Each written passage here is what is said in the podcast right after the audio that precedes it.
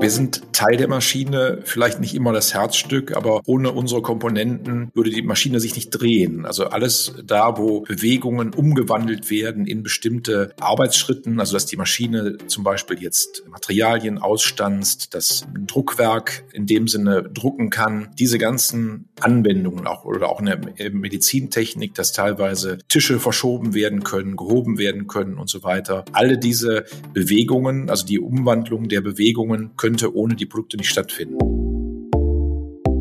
Erfolgsbilanz, der Sparkassen-Podcast für und mit Unternehmerinnen und Unternehmern. Hallo und herzlich willkommen wieder hier in diesem Podcast.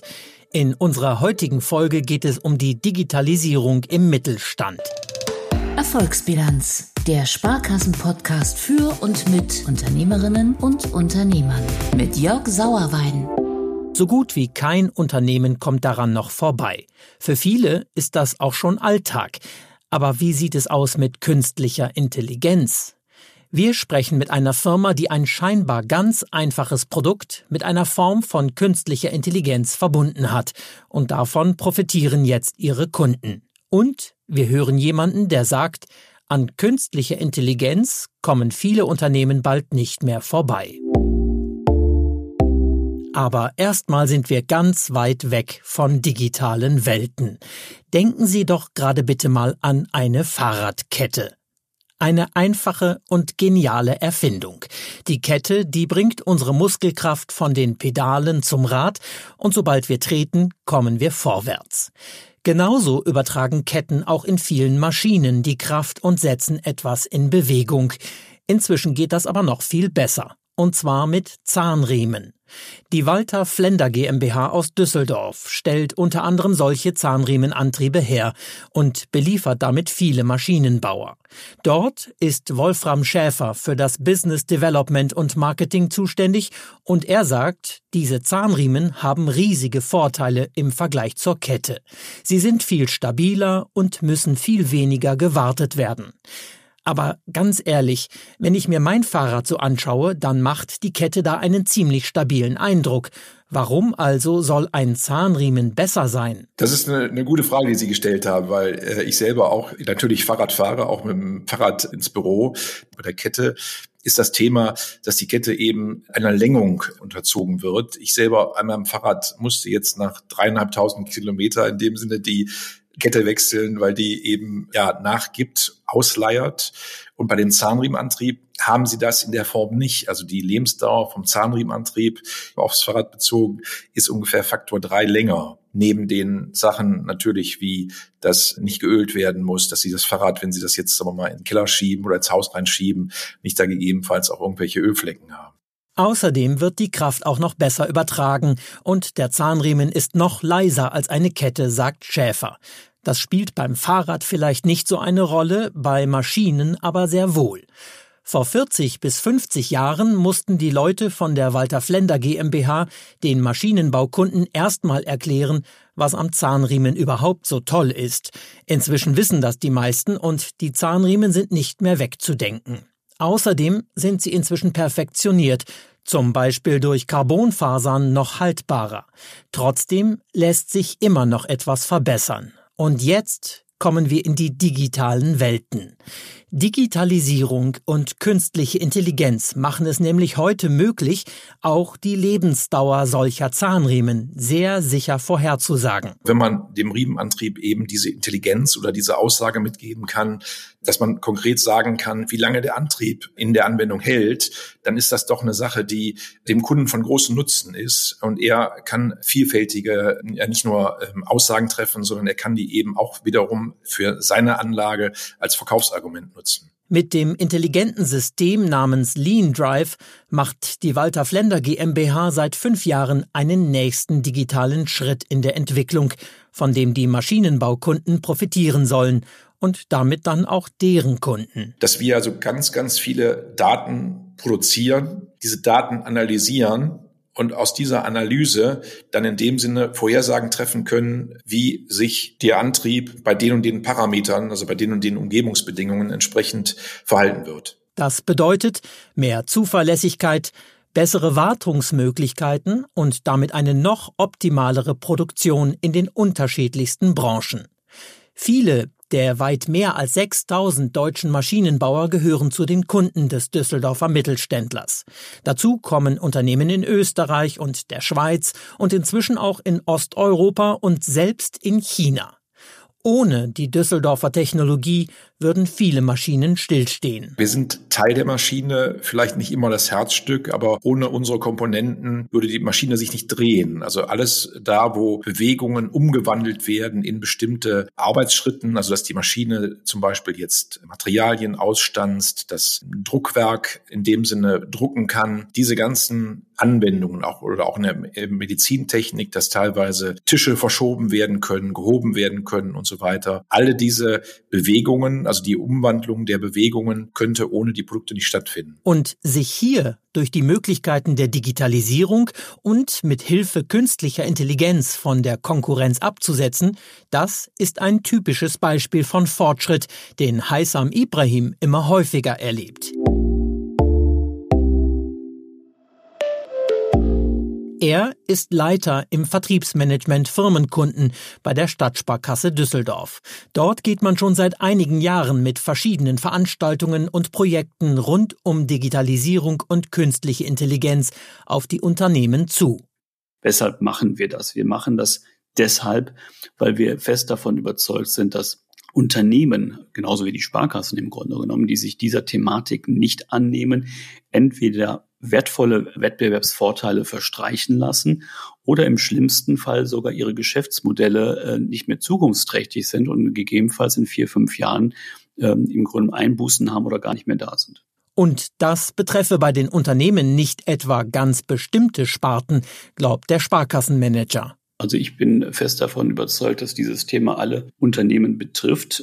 Um die Großen müssen wir uns nicht so kümmern. Die haben das sowieso in ihrem Strategieplan drin. Sag mal, die Statistiken geben das auch wieder. Ein Drittel der Unternehmen, die mehr als 1000 Mitarbeiter haben, nutzen bereits künstliche Intelligenz. Bei den kleineren Unternehmen, Mitarbeiterzahl kleiner 10 äh, sieht es anders aus. Da ist nämlich jedes zehnte Unternehmen nur, welches sich mit künstlicher Intelligenz beschäftigt. Und das ist auch unser Anliegen, dass wir diese Themen, also ich möchte das immer zusammennehmen, Digitalisierung und künstliche Intelligenz, dass das Themen sind, wo Unternehmen die kleiner sind, sich auch mit beschäftigen müssen. In vielen Gesprächen erlebt Ibrahim immer noch Berührungsängste, wenn es um künstliche Intelligenz geht. Dafür braucht man gar nicht Science-Fiction-Filme zu schauen, in denen eine KI die Herrschaft über die Menschen übernimmt. Denn drei Viertel der Beschäftigten in Deutschland haben zum Beispiel Angst davor, dass sie durch den Einsatz künstlicher Intelligenz stärker kontrolliert werden könnten. Das hat eine Umfrage des Branchenverbands Bitkom im vergangenen Jahr ergeben. Und zwei Drittel sorgen sich außerdem um den Verlust von Arbeitsplätzen. Es sei bei der künstlichen Intelligenz aber wie bei auch vielen anderen Technologien, sagt Ibrahim, es gebe immer zwei Seiten.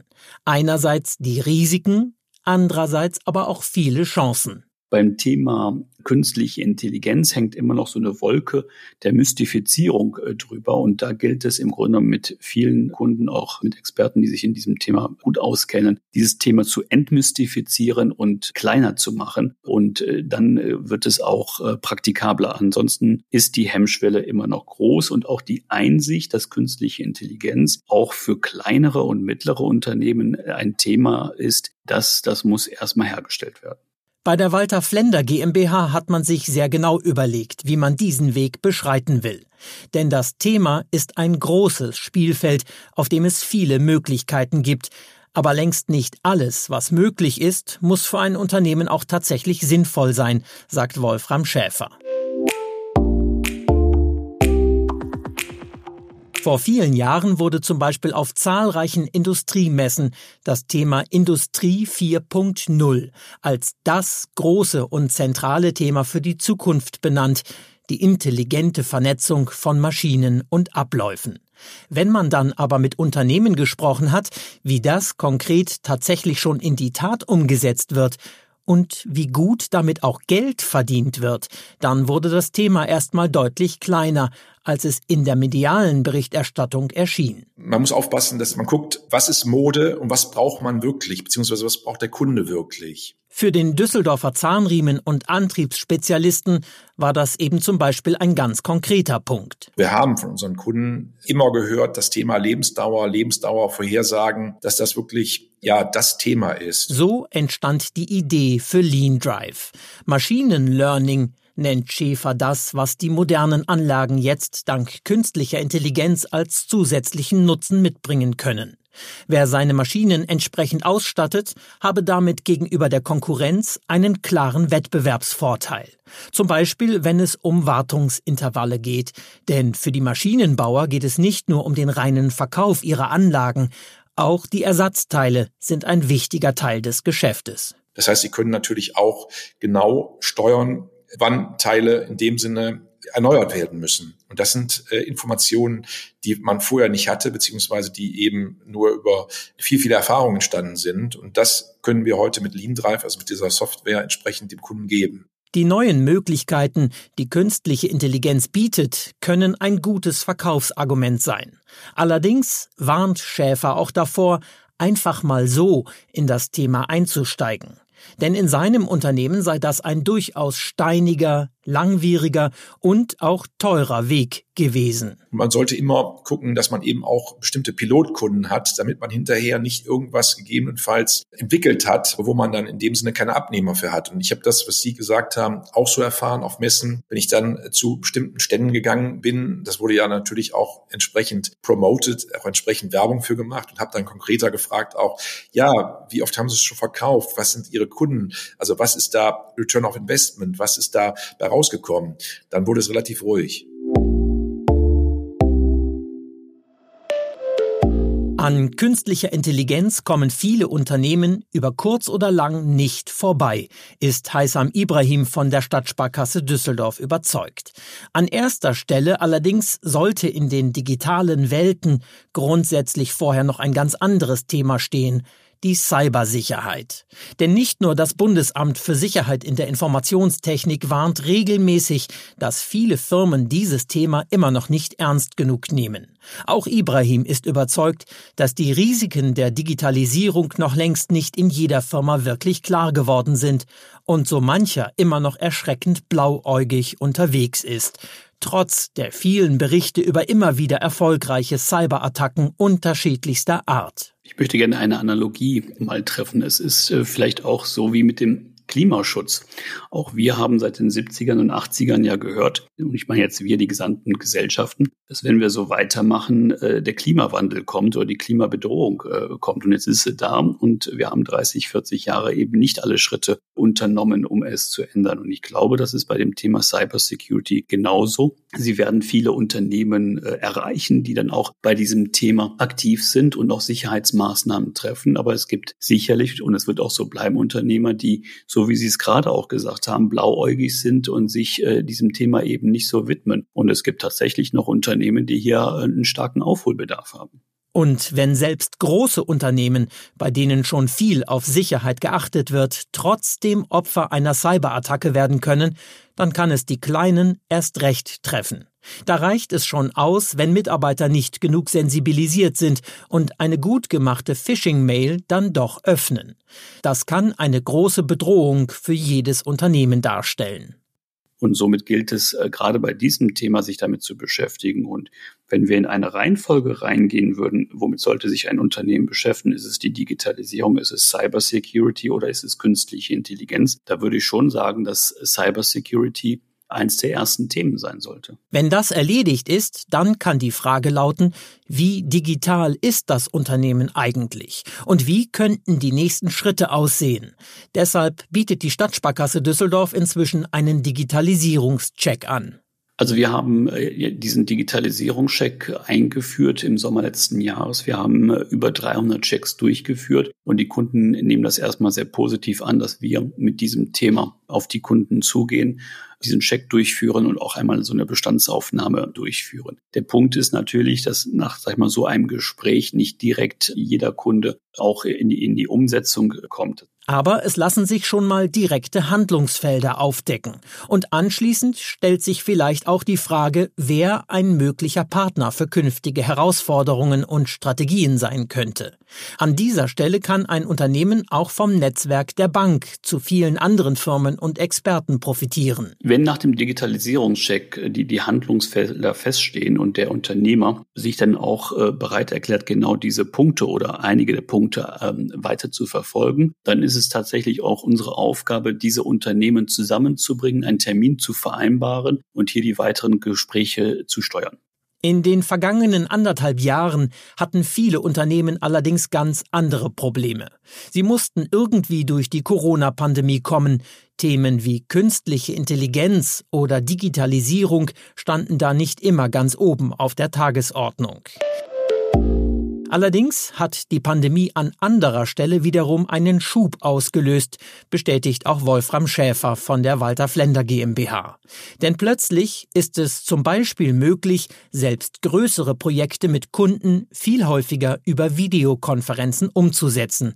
Und das macht vieles einfacher und schneller. Also wirtschaftlich hat uns Corona stark getroffen, aber hinsichtlich Digitalisierung oder auch dieses gemeinsam in Kundengespräche zu gehen. Also wenn man sich überlegt, wenn wir früher Produktvorstellungen hatten, dann ist da der zuständige Key Accounter, also der Außenmitarbeiter, ist dahin gefahren, teilweise der Leiter Forschung und Entwicklung, teilweise noch jemand aus dem Prüfstandsbereich. Und bestimmte Sachen kann man heute sehr effektiv, aber auch sehr stimmig über dieses Format abwickeln. Man sieht sich, man kann die entsprechenden Dokumente auch teilen. Und auf unser Unternehmen, auf Sinne bezogen, äh, war das schon äh, ein Schub, absolut. Auch Heisam Ibrahim von der Stadtsparkasse Düsseldorf ist überzeugt, durch Corona ist der Schub bei der Digitalisierung insgesamt enorm gewesen. Das, was heute selbstverständlich ist, dass man heute einen Videocall durchführt, was vor eineinhalb Jahren aber für viele noch gar nicht äh, notwendig waren. Beispielsweise, wenn man im gleichen Unternehmen gearbeitet hat, ja, dann braucht man auch keinen Videocall, dann geht man nämlich drei Etagen höher und spricht im Grunde mit den Kollegen oder Kollegen oder man fährt auf eine Dienstreise. Das ist ja heute nicht mehr der Fall und das sind große Veränderungen. Ich glaube auch, dass die Dienstreisen der Zukunft nicht mehr die gleichen sind. Die Sensibilisierung für diese Themen sind meines Erachtens im Hinblick auf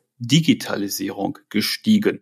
Ob sich der Schub bei den Unternehmen insgesamt auch auf das Thema künstliche Intelligenz auswirkt, das müsse man allerdings noch abwarten. Schön, dass Sie wieder dabei waren. In der nächsten Folge tauchen wir in einen Bereich ein, der vorhin schon mal indirekt in einem Satz angesprochen wurde. Da fiel nämlich das Stichwort Klimawandel. Beim nächsten Mal geht's um ein Unternehmen, dessen Geschäft die erneuerbaren Energien sind. Ich freue mich, wenn Sie dann wieder dabei sind. Bis dahin, machen Sie es gut. Erfolgsbilanz, der Sparkassen-Podcast für und mit Unternehmerinnen und Unternehmern. Mehr Informationen auf sparkasse.de slash podcast.